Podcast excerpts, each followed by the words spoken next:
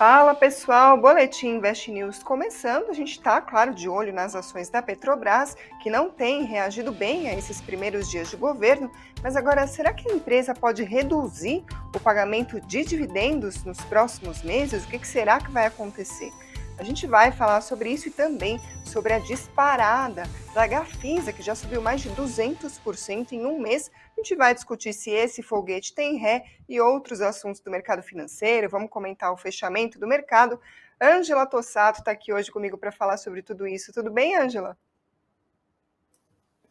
Tudo bem, Karina? Boa noite para ti, né? Boa noite, investidores. E como tu comentaste, vamos falar um pouquinho dos dividendos da Petro, da Gafisa e aí, no finzinho do programa, a gente responde algumas perguntas dos investidores, né, Karina? É isso aí, vão deixando as mensagens. Estou vendo que tem bastante investidor preocupado, lamentando o desempenho da carteira nos últimos dias. Vocês não estão sozinhos, aliás, muito pelo contrário, tem sido dias negativos para o mercado financeiro. A gente vai trazer os destaques sobre isso. Entre os destaques negativos, continua a Petrobras teve um novo pregão de queda, com os investidores de olho nas possíveis mudanças de estratégia da empresa depois da troca do governo. E aí, entre as últimas notícias que mexeram com as ações, teve a fala de ontem à noite do novo ministro de Minas e Energia, o Alexandre Silveira. Ele falou que é urgente a expansão da capacidade de refino de petróleo no Brasil e que a Petrobras, como uma empresa estatal, vai ter um papel central nesse objetivo, segundo ele.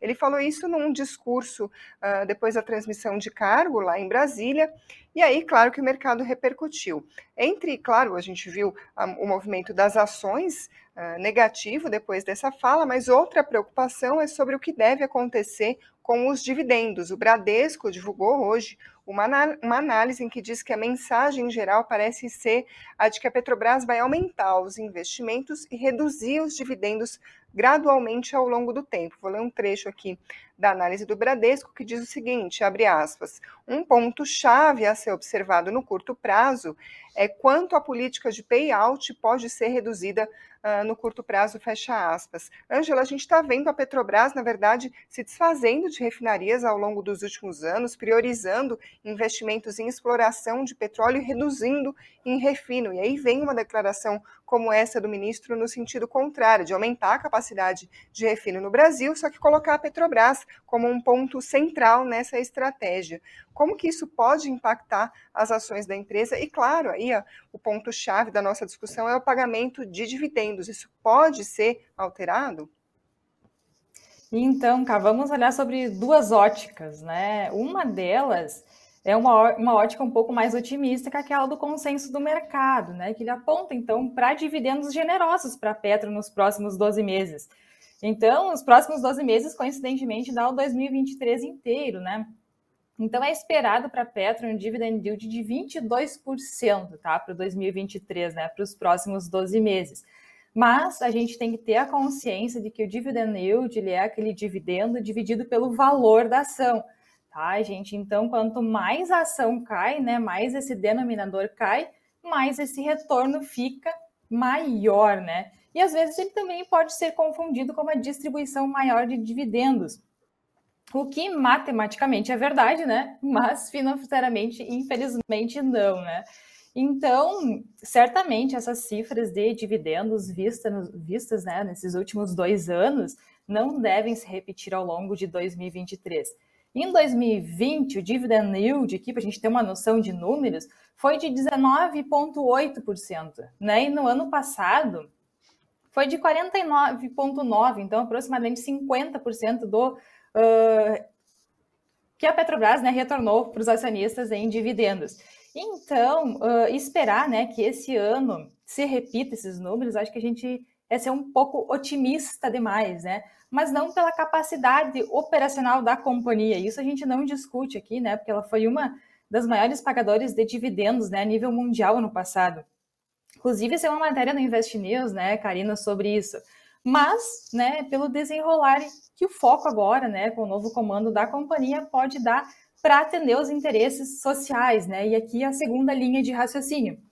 Então, já foi sinalizada, né, como tu bem comentaste, né, cara, que o interesse da companhia é se voltar novamente para o refino. Então, para isso, necessita um capex muito elevado, tá, gente? Capex é investimento.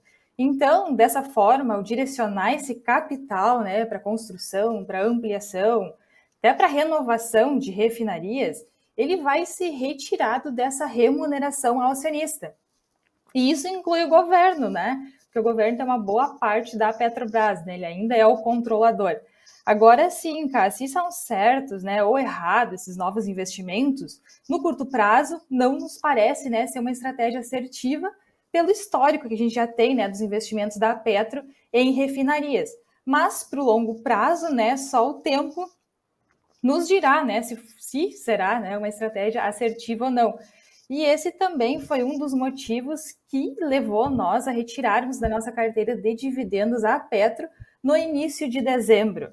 Então a gente pegou uma disparada de preços, né, aquela última disparada, e aproveitamos, né, para realizar esse lucro, né? Então o papel ficou na nossa carteira exatos 12 meses e a gente conseguiu uma valorização de 70% contra 10%, né, do IBOV no mesmo período. Então, a nossa recomendação agora para Petro, né, Karina, ela é neutra. Então, a gente vai aguardar né, a poeira baixar no início deste ano, né, com o novo comando, para depois a gente voltar a avaliar esses números nos próximos trimestres e, quem sabe, até né, comprar um pouquinho mais barata.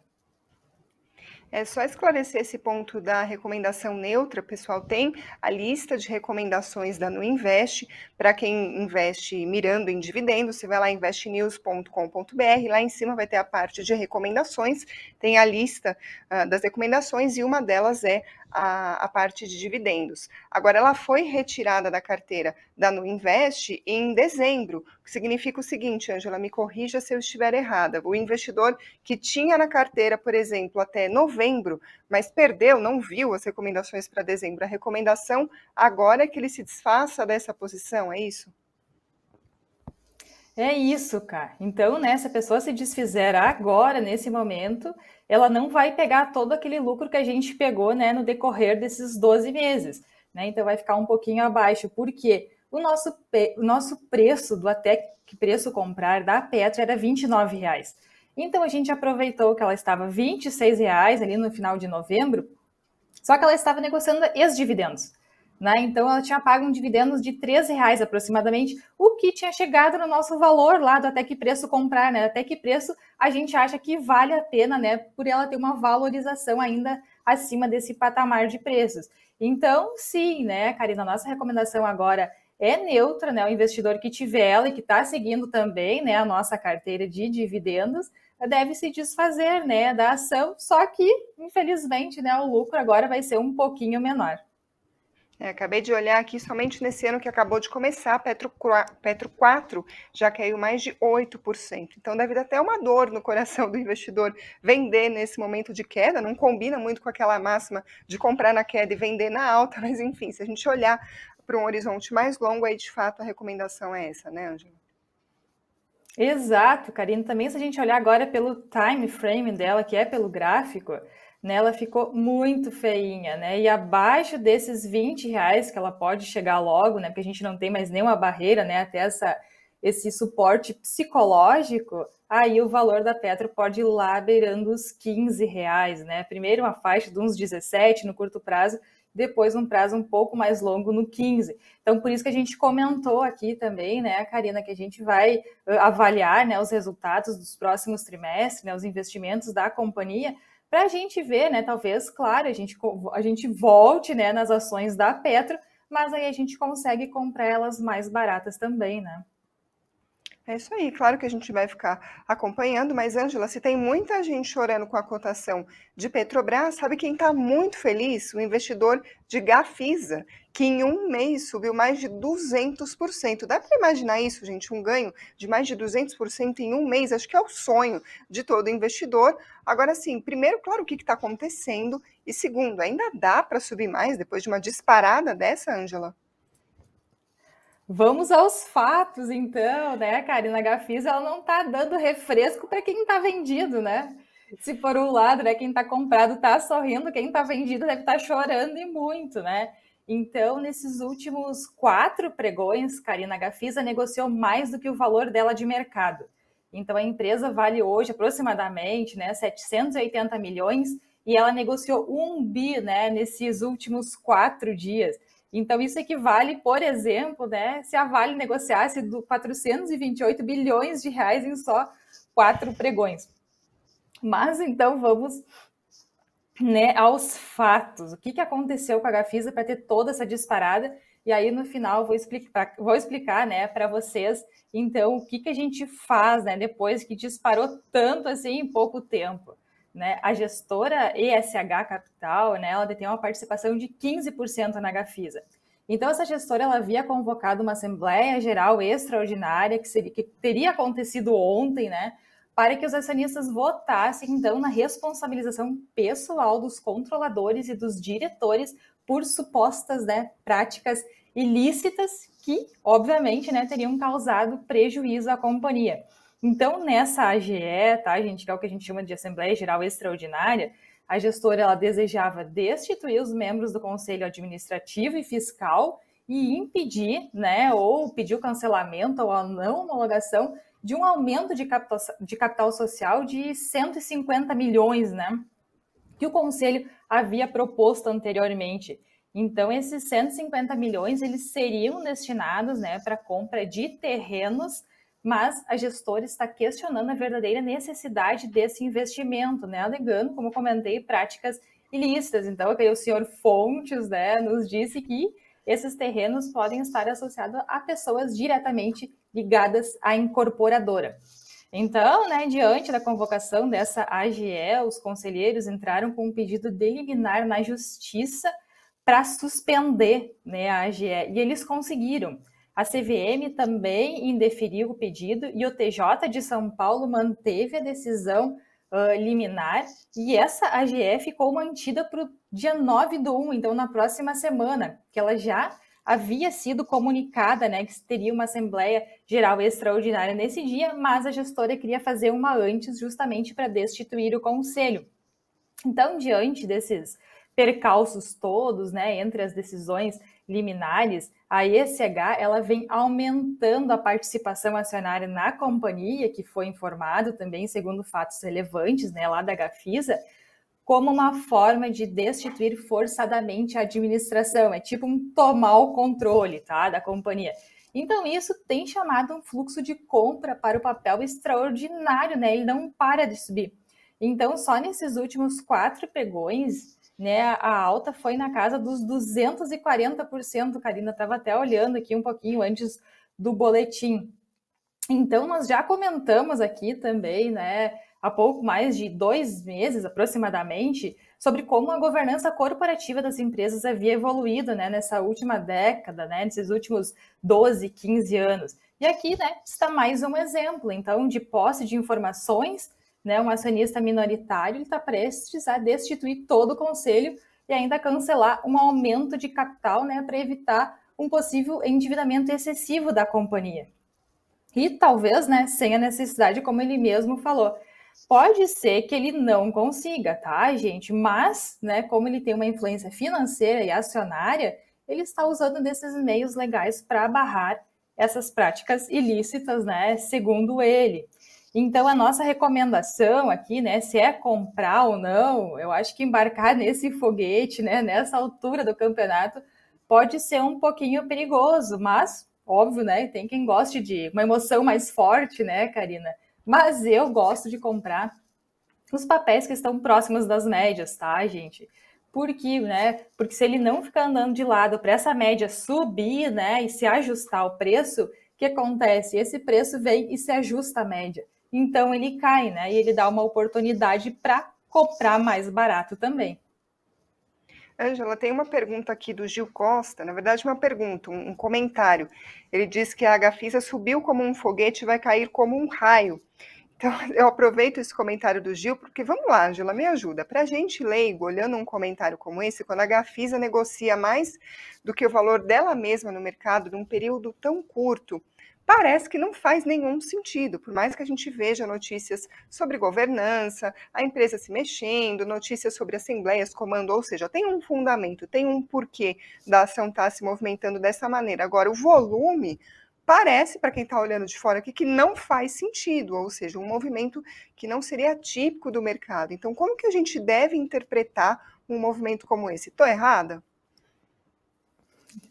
Não, Karina, não está errada, porque a gente. Uh, o que, que acontece na Bolsa de Valores que ela opera com fluxo, né? Como a gente já vem vendo papéis caindo, né? E tem uns que caem muito rápido também após o resultado, o que acontece, né? Uh, a ausência de compra né, faz com que a ação também caia mais rápido. Só que nesse caso, ao contrário, quando uma ação ela é comprada né, a qualquer preço, ele vai chamando um fluxo de compra e esse preço vai subindo cada vez mais. Então, o que, que acontece, né, Karina? Uh, isso chama o resto né, dos investidores, dos fundos também para esse fluxo de compra. Todo mundo quer aproveitar esse oba-oba né, e sair no lucro. Só que o que acontece, às vezes, né, não dá muito certo, porque a gente já pega né, o foguete voltando. Então, o que, que acontece? Né? Se a ação negociou né, a mais de 20 reais, com certeza, né, teve alguém que vendeu e que comprou nesse mesmo preço, porque não acontecem negócios na, na bolsa de valores, né, se não tiver um comprador e um vendedor. Porque se eu não tiver negócios, aí é aquelas ações, aqueles micos que a gente comenta aqui, né, tipo a Recrusul, que opera menos de um milhão por dia, tem umas que operam muito menos ainda, né, na faixa dos 100, 200 mil. Então, é comum também ter nossa bolsa as ações né, com pouquíssima liquidez. Só que né, o volume hoje chamou fluxo, né, já faz quatro dias, só que, que nem a gente comentou, isso pode descer né, na mesma velocidade, porque vai chegar um ponto que esse fluxo não vai mais ter toda essa compra né, para seguir levando o preço para cima. Então, né, se ele não, não ficar de lado, né, para ajustar as médias também, né, falando pelo gráfico, o preço da ação vai cair, com certeza. Então, entrar agora, né, isso eu já teria dito lá na, na semana passada, né, que já teria valorizado demais para entrar por gráfico mas é uma estratégia, né, gente? Isso evita também de eu entrar naquela ação, né, lá na alta e depois voltar tudo. A exemplo, Karina, da Americanas, que lá em agosto, né, eles anunciaram um novo CEO. E o que, que aconteceu? As ações também dispararam 22% num dia, 16% no outro, não me lembro certinho a ordem. Só que o que, que aconteceu? Né, alguém vendeu e alguém comprou naquele preço. Então, quem comprou naquele preço, hoje ela está negociando muito abaixo daquele valor. Claro, ele pode ter se desfeito, mas alguém, né, tá com a ação naquele preço comprada, né? Porque houve negócios naquela faixa de valores.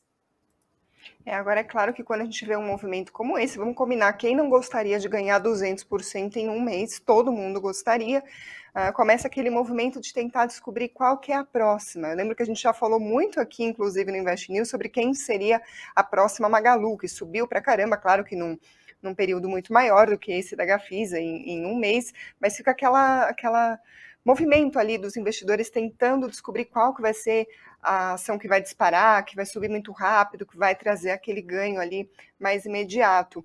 O Francisco Igor Costa está tá dizendo o seguinte: esse sonho será em breve com a Oi também, e manda ali algumas risadas. Então, queria ouvir o seu conselho para os investidores que têm esse costume de ficar procurando esses pulos do gato, esses uh, esses achados, né, que é tão difícil de acontecer, o que, que você diria hum, sobre essa estratégia, sobre essas tentativas, o quanto que ela deve ser importante, quanto que ela deve pesar numa carteira, quais são os seus conselhos?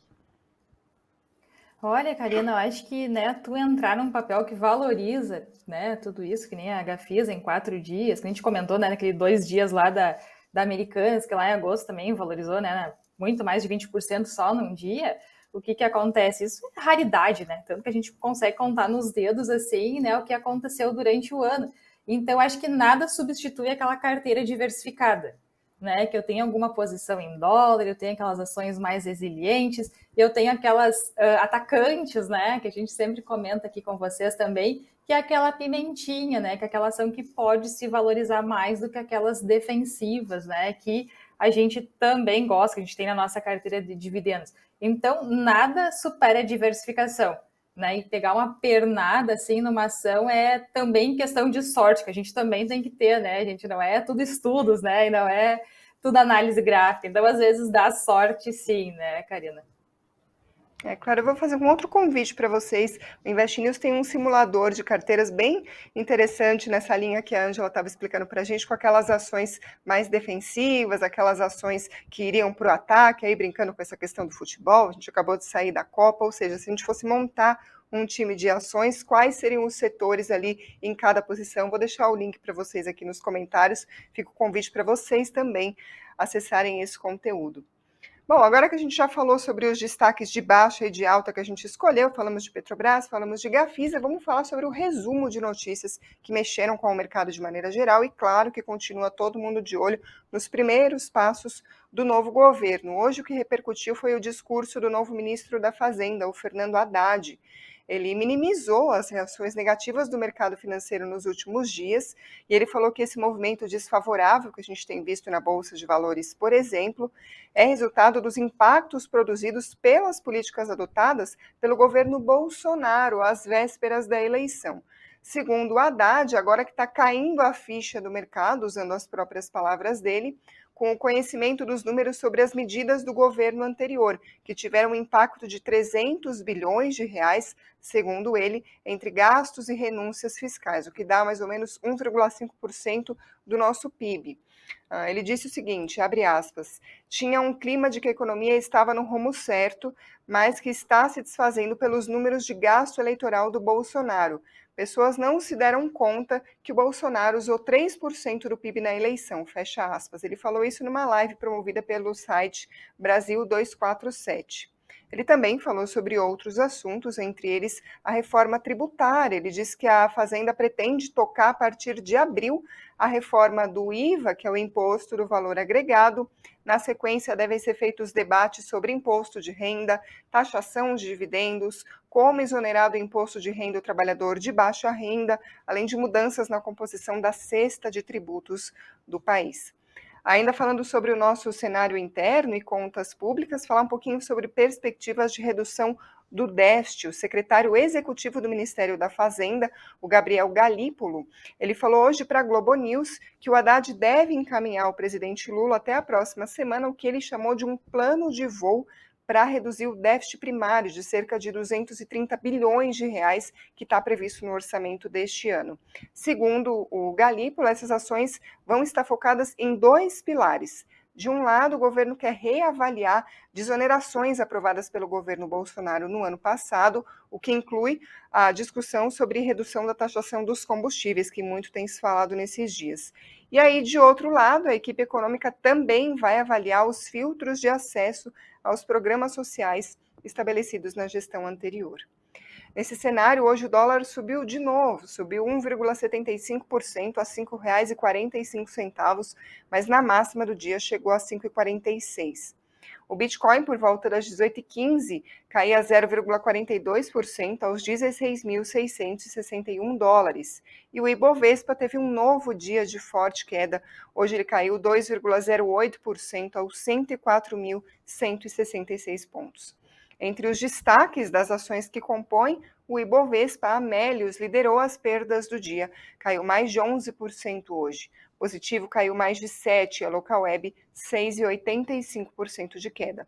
Na outra ponta, a Suzano subiu 1,78%, a Embraer subiu 1,89% e a Qualicorp subiu 7,61%, mas chegou a disparar mais de 21% no melhor momento do pregão. Estou falando de avanço diário, tá? De um pregão para o outro. Isso na esteira da notícia sobre troca de comando da empresa, e além disso, a Redditor anunciou que vai transferir a gestão da maior parte da sua participação na Qualicorp a uma gestora independente, a Prisma. Mas, Angela, vamos combinar 21% ali na máxima do dia, acabou reduzindo a alta fechou em alta de 7,61%, que também não é pouca coisa para uma alta diária, mas 21%, caramba, que alta, né? Essa é outra, Karina, aquelas da sorte, né? Que estaria posicionada em Qualicorp. Também a gente não cobre né, o setor de saúde, por ele ser aquele setor também, né, que sofre muito, né, com as taxas de juros altas. Então, né, possivelmente esse vai ser um caso, né, Karina, que vai, que vai, né, possivelmente voltar os preços. Então, como tu comentou, né, essa foi uma estratégia mercadológica, né, que a Reddor decidiu terceirizar, né, pelo prazo de seis anos a gestão. Então, nessa posição acionária que ela detinha na operadora, né, de planos de saúde. Então, ela vai passar 70% dessa posição para a hold, né, que será gerenciada pela Prisma, né, justamente para né, ela fazer essa gestão de forma independente, para evitar conflito de interesses, né, após o que a Redditor ter adquirido, né, as, a, a empresa, né, que é a Sul América, que é uma concorrente da Qualicorp. Só que o que, que acontece, né, Karina, que como já comentei antes, né, ações esticadas no gráfico a gente não deve comprar, né, porque aquele preço sempre volta. Então eu já dei para vocês aqui o exemplo das americanas, né, que hoje ele negocia muito abaixo daquele preço que, né, que foi no dia que subiu aqueles quase 40% ali naqueles dois dias. Uh, eu acho que aqui vale, Karina, ressaltar, né, que essa valorização alta depois de uma notícia sempre nos leva naquele caso, né, das americanas. Mas aqui ela é diferente do que ocorreu na Gafisa, né? Porque como eu comentei, então na Gafisa um dos acionistas está aumentando a participação a qualquer preço, né, para destituir conselho. Então ele está comprando a qualquer preço e chama fluxo. Aqui no lado da Qualicorp é por notícias, né? Por somente mudar o controle, né? Mas no curto prazo o que, que muda, né, gente? Praticamente nada. Então a gente deve esperar para ver esses resultados. E aqui também vai ser um desafio muito grande, tá? Para esse novo CEO, né, que está entrando para essa nova diretoria, porque né, as ações da Qualicorp desvalorizaram muito ano passado, né, em torno de, acho que foi aproximadamente uns 75%. Então tem toda aquela recuperação de imagem da companhia, né, junto com todo o trabalho que eles devem fazer.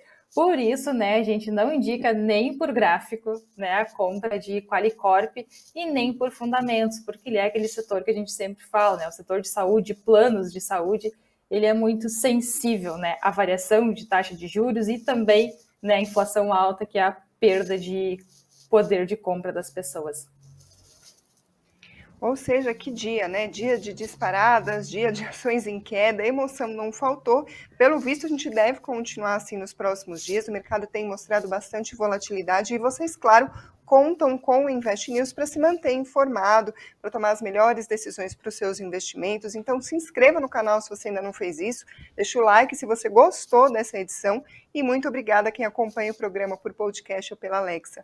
Ângela, obrigada pela participação.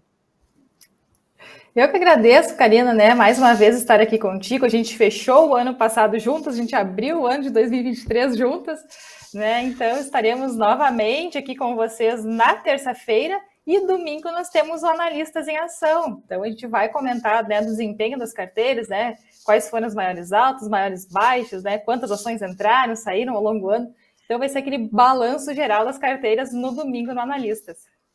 É isso aí. Mandem perguntas, pessoal. Mandem os assuntos que vocês gostariam de ver aqui na nossa programação. E até a próxima.